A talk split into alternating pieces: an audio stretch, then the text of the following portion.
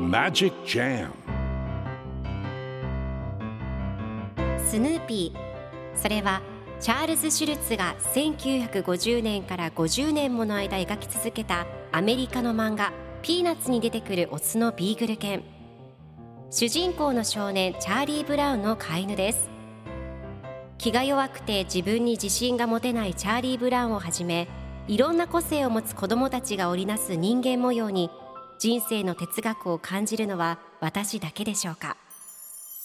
？Peanuts Dictionary Peanuts Dictionary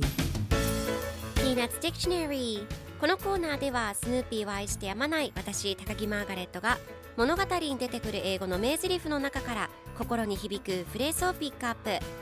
これを聞けばポジティブに頑張れるそんな奥の深い名言を分かりやすく翻訳していきますそれでは今日ピックアップする名言はこちら。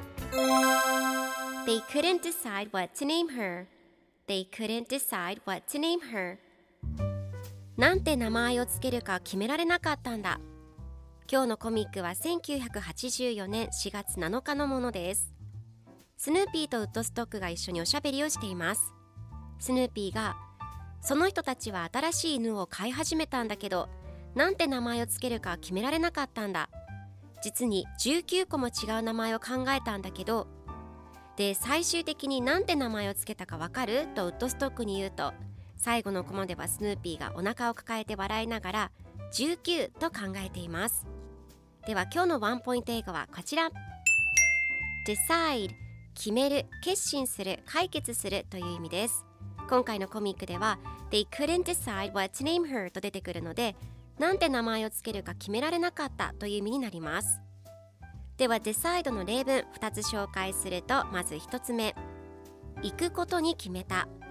I've decided to go 2つ目私は仕事を辞めることを決めた I've decided to quit my job それでは一緒に言ってみましょう Repeat after me Decide Decide Decide Decide Good job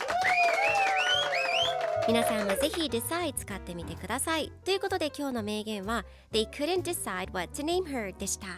Peanuts Dictionary ピ・